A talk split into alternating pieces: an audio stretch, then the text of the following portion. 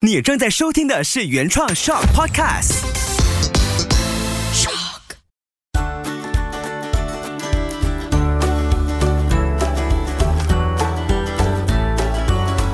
秋月的育儿天地，欢迎来到秋月的育儿天地，搞懂孩子不费力。Hello，你好，我是秋月。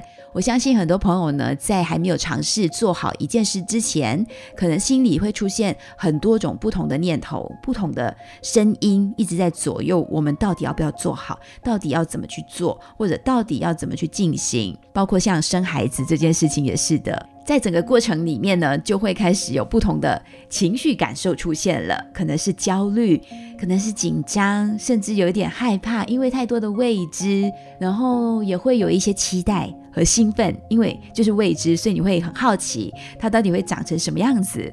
那为什么一开始就要先提一提这样子的一个过程的转变呢？我最近经历这个过程，就是因为我接到了 Shock 的来电，就是说，哎，秋月，我们这个 Podcast 也做了三年了，现在有没有一个可能，就是我们办一个活动，是让妈妈、爸爸和孩子。可以一起来参与的，类似工作坊或者可以学习到什么的活动。毕竟听了这么久，总该要见个面吧？因为这是活生生的一个人呐，他不是远在他方，而是就在我们身旁的一个人。那我就是说我自己，所以我就说好啊，那我们就来办办看。一开始在想什么名名字，我就想，那我就叫做首场亲子见面会。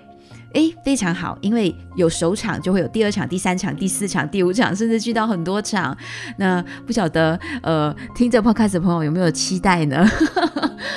我自己是很期待的，因为完成了第一场之后，如果你有留意我的脸书更新，你大概就会看到说，哦，原来是这样子进行。对我来说，那个互动起来是这么有生命力的，是这么的亲近。我自己很感动，因为我要先谢谢这十组第一次就愿意相信、愿意来报名的朋友。这十组家庭呢，有些是老朋友，从一开始最初期第一季开始就听，听到第五季了，呃，有三年，超过三年的时间，真的是老朋友。那也有呢，才刚刚认识我的，可能两个星期前看了直播，看了学校老师的分享，甚至愿意马上就报名来参加首场亲子见面会。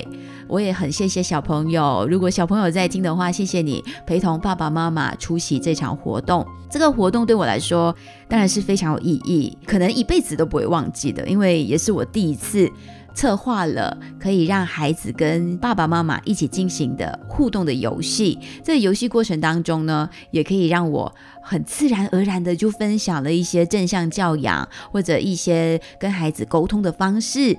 一些看见，一些发现，还有一些我们怎么从当中去微调，然后让亲子关系更加的紧密，更加的和谐。现场很多的化学效应哦，真的，它不是我预期，我写稿什么不是，真的就是因为我们是活生生的人，这样子互动起来，彼此的激发、碰撞，还有产生的互动关系，还有彼此的关系建立。才可以有那一天的整个过程。那我其实也很谢谢马先生当天陪我出席，然后帮我拍摄了好多好多很精彩的记录。那我自己也在努力的剪接一些可以跟大家分享的过程。那已经有几个上传的 reels，所以如果你想去感受一下，去期待一下，去发现，哎，原来哦，这个亲子见面会是这样子进行的，欢迎你。可以去到我的 IG 或者是我的 Facebook 搜寻一下 Moon 梦秋月，或者是 Moon Parenting Tips 就可以找得到我。那这个过程呢，其中一个环节是我结束了之后，我也在跟自己的孩子再去沟通，再去探索他们怎么去看这件事情。我觉得其中有一个环节呢，叫做“你懂我吗”。就是我希望他们可以了解彼此嘛，我就设了这个名字，你懂我吗？是一个快问快答的进行方式。最后有两道题目呢，是很有趣的，就是我要问妈妈或者问孩子，你知道对方最喜欢自己哪一点吗？或者不喜欢，或者希望自己哪一点可以更好吗？这个问题的核心精神其实就是我们要了解对方对自己怎么看待自己，好的跟不好的。然后怎么去发现自己的闪光点？这个很重要，因为当你知道的之后呢，你才知道原来他最在意的是什么，或者他其实最满意的是什么。没有说会怎样吗？不会怎样。但是你知道了，你说出来了之后，彼此了解了之后，真的那个感觉、那个关系跟亲密度会变得更不一样。后来活动结束之后呢，我就问我两个孩子，Kobe 跟 Kaden，其实你们喜欢妈妈什么？那时我是在开着车。然后 科比就很认真说：“喜欢妈妈什么啊？该怎么说呢？”他就说：“我喜欢妈妈帮我做早餐，喜欢妈妈陪我一起睡觉，喜欢妈妈讲故事给我听，喜欢和妈妈一起打羽球运动，喜欢妈妈陪我们去游泳，还有喜欢妈妈有时候陪我做功课或者让我们看电视。”那他说的这些东西有没有注意到？我孩子说出的这些喜欢背后，其实都是。我的行动力，我在做些什么？然后我就再继续深一层问妈妈，想知道的是你喜欢妈妈什么？喜欢妈妈这个人，不是因为我做了什么，而是我这个人。那其实我也在潜移默化的去让孩子懂得去思考，说我们怎么样无条件的去爱、去欣赏一个人。他就想了很久，要怎么说呢？用什么形容词呢？可能对小朋友来说，还是需要练习怎么去发现自己真正喜欢一件事或一个人真正的原因是什么。这就是唤醒他们内在的那种感受能力。然后我就转过头再问我的弟弟：“问 K 的嘛，你喜欢妈妈什么呢？”当然，他因为听了哥哥的答案，所以他也受到哥哥影响，他就说。我喜欢妈妈讲故事给我听，我喜欢妈妈让我跟狗狗一起玩游戏，然后我喜欢妈妈陪我上学，都是都是我在为他们做了什么，或者一起进行了什么。那我就再问他，你喜欢妈妈这个人什么呢？他又开始在边狂笑了，因为他想不到答案。我觉得孩子很有趣的，就是他也在期待我们大人跟他说，我们欣赏他什么。那后来就真的是问起了，那我就说我很欣赏哥哥，很有责任感，哥哥很喜欢帮助别人，喜欢哥哥很认真的样子，喜欢哥哥有时候会懂得说出自己的想法，我就努力的在想，换成是我，我要怎么去。欣赏跟看见孩子的好，或者是他努力在做好的事情，其实这些自己喜欢或不喜欢，对于自己、对于别人来说，都是在学习怎么去观察，怎么去发现。生活中隐藏的这些亮点，平时你要开口去讨论这些，是需要有一点谈情说爱的成分在里面的。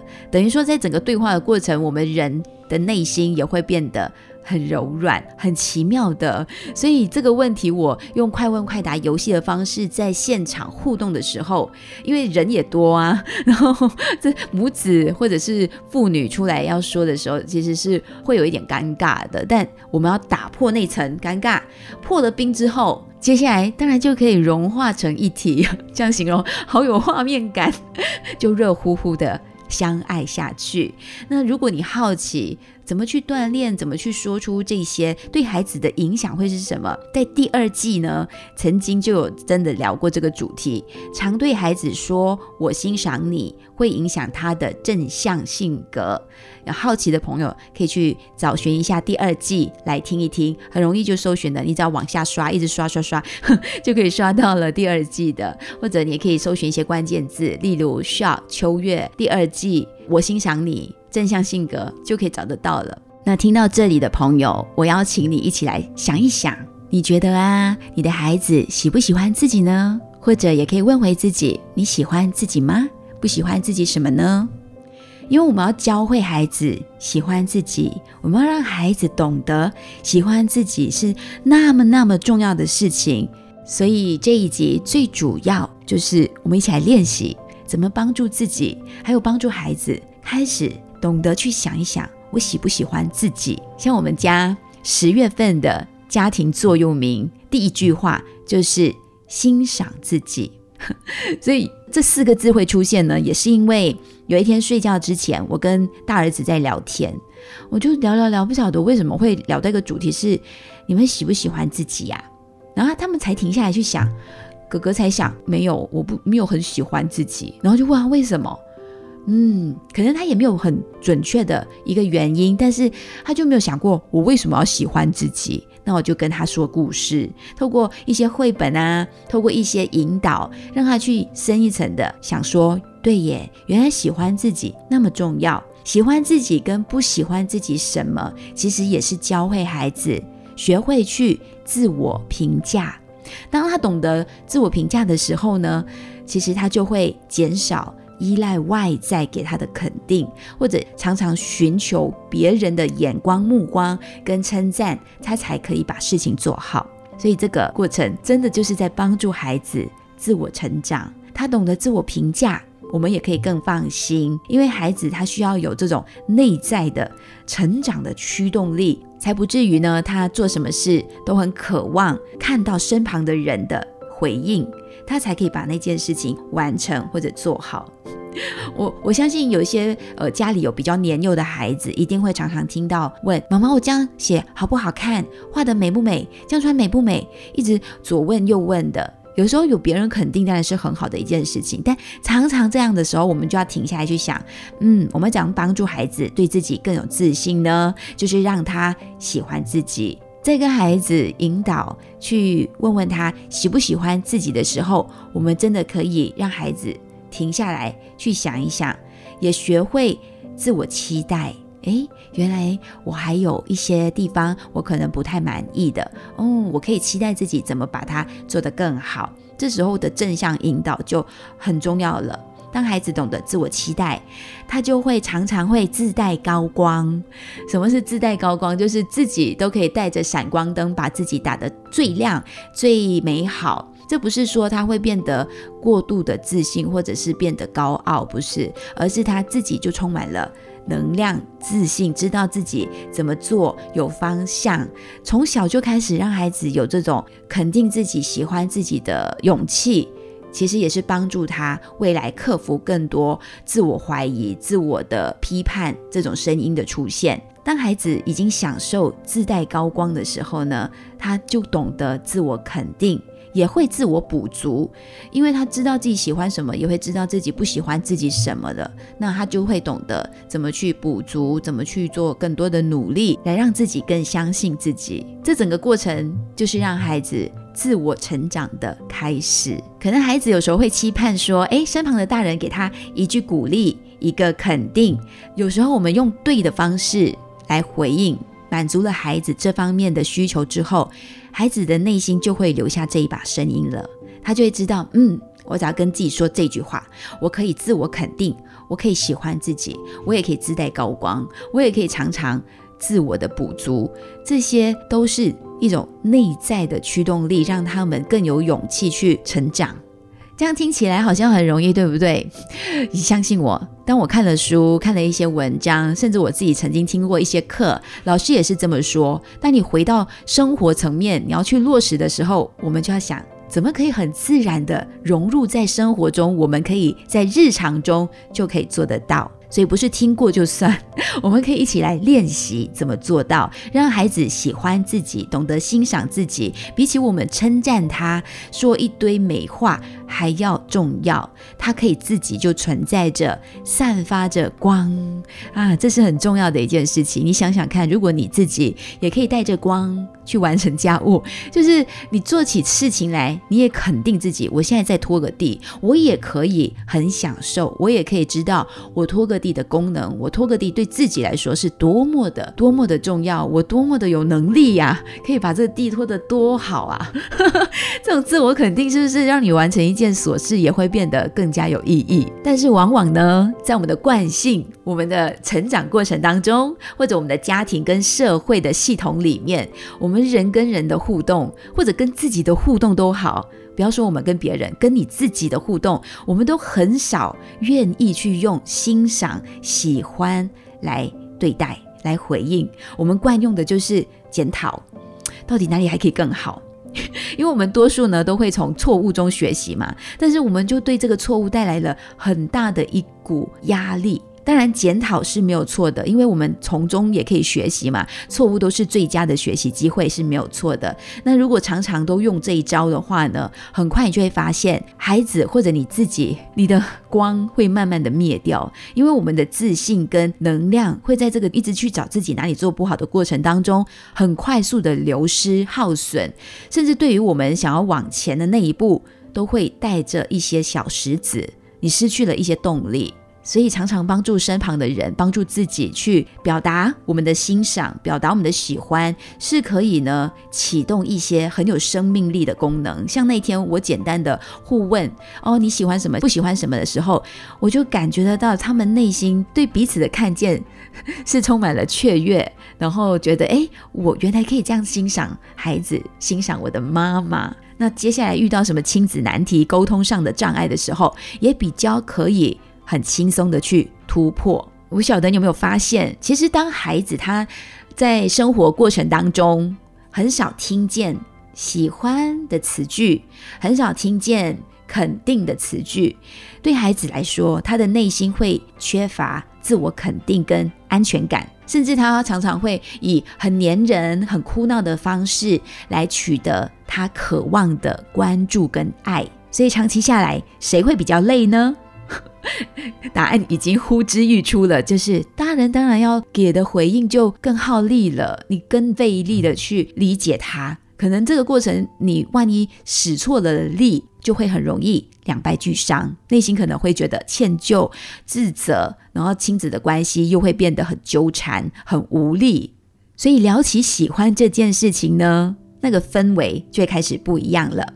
我会建议呢，如果你想试试看的话，可以在日常对话的时候，很轻松的状态下，像我刚才是在开车，你也可以是在呃陪伴孩子吃饭，或者陪他们在做运动的时候，就整个过程是很不刻意的、很自然的去跟孩子聊开，你表达对孩子的喜欢和欣赏，慢慢的。你也想听孩子说吧，对不对？你就可以问回孩子：哎，你喜欢妈妈什么呢？那这个过程当中，千万不要去纠正，不要去 去找出你真的很想听见的答案，而是自然的去讨论。那孩子呢，他哭闹或者无端的情绪暴走的情况，会慢慢慢慢的减少，因为他被看见了，他情绪也会比较稳定平和。当然，你们之间的关系也会变得更和谐，更加的靠近。这真的不用什么魔法，也不用什么特殊的沟通技巧，其实就是真诚的去表达彼此的喜欢、肯定，跟孩子有很深一层的关系上的建立，就是所谓的连结。孩子他就会体验到他自身的存在的价值，跟他的。核心被看见了，情绪自然就相对会稳定了，所以他的魔法就出现在这里，是很自然而然的出现，不需要透过哭闹，不需要透过讨拍讨好。一开始提到的，当他看见了自己喜欢自己什么，不喜欢自己什么，也等同于他学会了自我评价、自我期待、自带高光、自我肯定、自我补足。自我成长，这些不会一天之间或透过了一次的对话就改变哦。千万不要听到这里就觉得马上是马上有效，不是的，它必须慢慢慢慢的建立起来。育儿过程当中不会一瞬间就看到改变，改变是藏在关系建立之后慢慢慢慢开始的。当我们大人愿意去做一些些的微调的时候。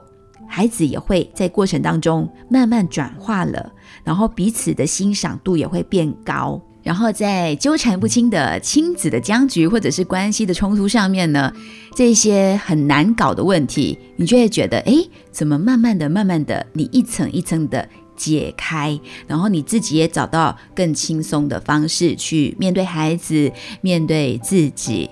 这真的是我过去几年自己学习跟实践之后。很深刻的体会，所以希望你也可以慢慢、慢慢、一步一步的去喜欢育儿的生活，然后你就会看见不同了。真的，我们刚刚说对人嘛，这个喜欢，但是对事情也是会起着一些推动、启动一些正向的影响。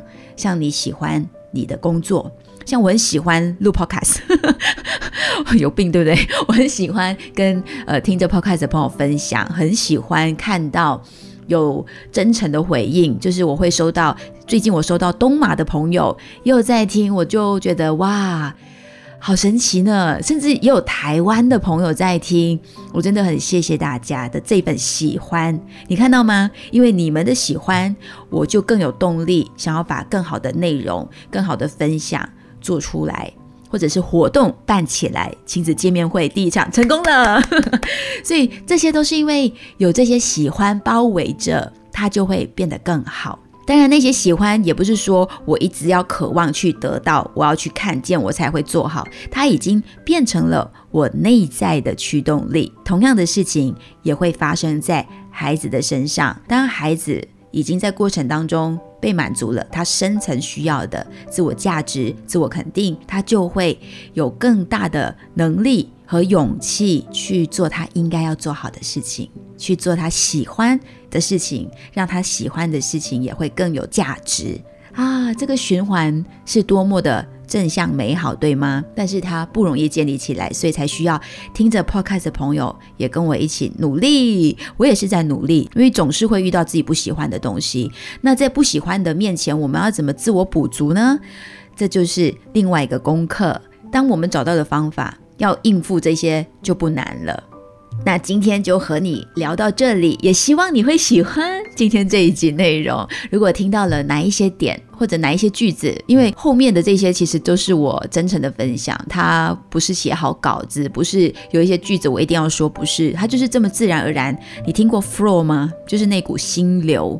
因为在做喜欢的事情，你全然的专注的时候，全然专注去喜欢孩子，去喜欢我现在在录的这个音，你就会在过程当中发现意想不到更好的收获。这就是一份你意想不到的礼物啊！越说越美妙了，不可以了，太太美了，我我要收一收了哦。如果你喜欢，你听到哪些句子，哎，你觉得特别好，也欢迎你可以把它写下来，然后放在你的平台上面。你可以 tag 我，也可以分享这一集的 podcast，让更多需要在喜欢这件事上面一起努力的爸爸妈妈或者是个人一起自我成长。祝福大家！那那下一期呢会很热闹哦。下一期会有很特别的一对父母来哦，他们各自有自己的家庭，一个爸爸，一个妈妈。我希望可以顺利的出场啦哈。我们要聊的课题也很真实，很写实，就一起惊喜期待秋月的育儿天地，搞懂孩子不费力。我们下期继续聊喽，拜拜。